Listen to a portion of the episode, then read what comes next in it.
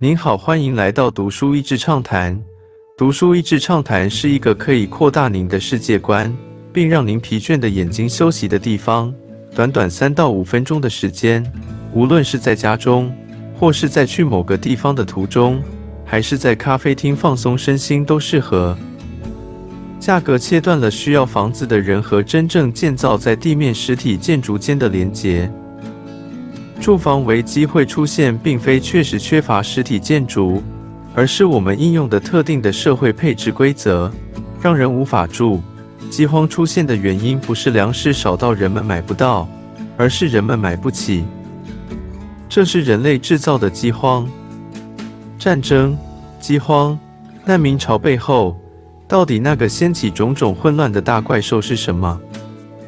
华尔街的金融链金术是所使用的商业模式，衍生性金融商品到底是一种有益的发明，还是一种近乎邪教的魔法？本书是从市场价格造成的混乱、世界各地受害者的角度来书写的。读这本书像是在看一部纪录片一般。全球缺工、能源飙涨、通货膨胀、一带一路、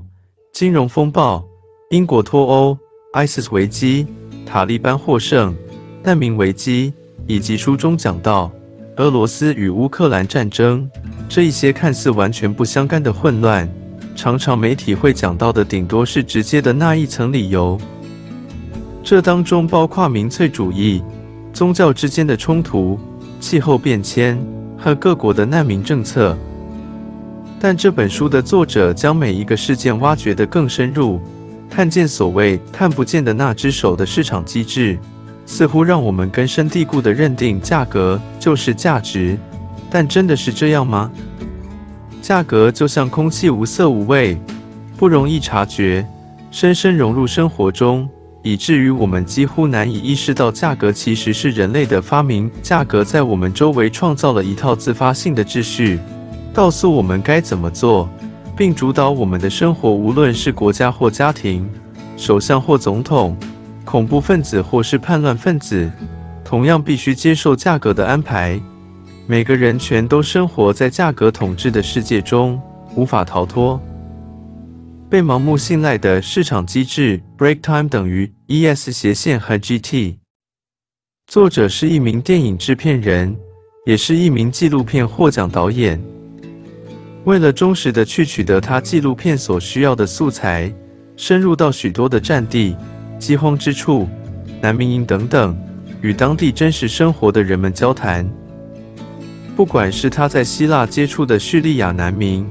在伊拉克接触的年轻人，在委内瑞拉街头斗殴的青少年，从瓜地马拉前往美国一路冒着生命危险贿赂的难民，在肯雅背着 AK-47 步枪的牧羊人。或者是住在乌克兰东边与俄国的战争区，看见人们因为原物料价格一夕之间快速的起落，许多中产阶级一夕之间成了平民，好像不得不使用暴力求生存。我们学生时代读到市场机制是可以有效率、迅速修正、平衡供需之间的落差，但这也是为什么近代的经济学受到极大的质疑。因为少了对人类心理的理解，以及政治和社会心理学的成分，往往忽略在这个所谓修正的过程当中造成的各种大起大落。即便以稍长一点的时间看，或许市场机制会修正，但是往往那个时候已经缓不济急了。那我们有可能从这种对价格的集体信仰当中抽身吗？我个人觉得这是相当困难的。但读完这本书，我更可以理解作者为什么要写作以及拍摄纪录片。因为当越来越多人看见这些混乱所带来的伤害，或许会重新思考我们对事物价值的认定。人类历史上虽然集体的价值观不容易短时间改变，但还是可以看见改变的。经济和市场机制的本身是中性的，它可以让很多贪婪扩增成为一种邪恶。可是，我认为有必要充分的了解它，才有可能让这些经济工具为人类社会效力。我想起 Clayton Christensen 在《The Prosperity Paradox》中文版《繁荣的悖论》中提到如何借力使利用市场机制来思考对应之道，这样可以避免落入理想化但经不起市场考验的诉求中，找到符合公益原则但不与现实脱钩的解决之道。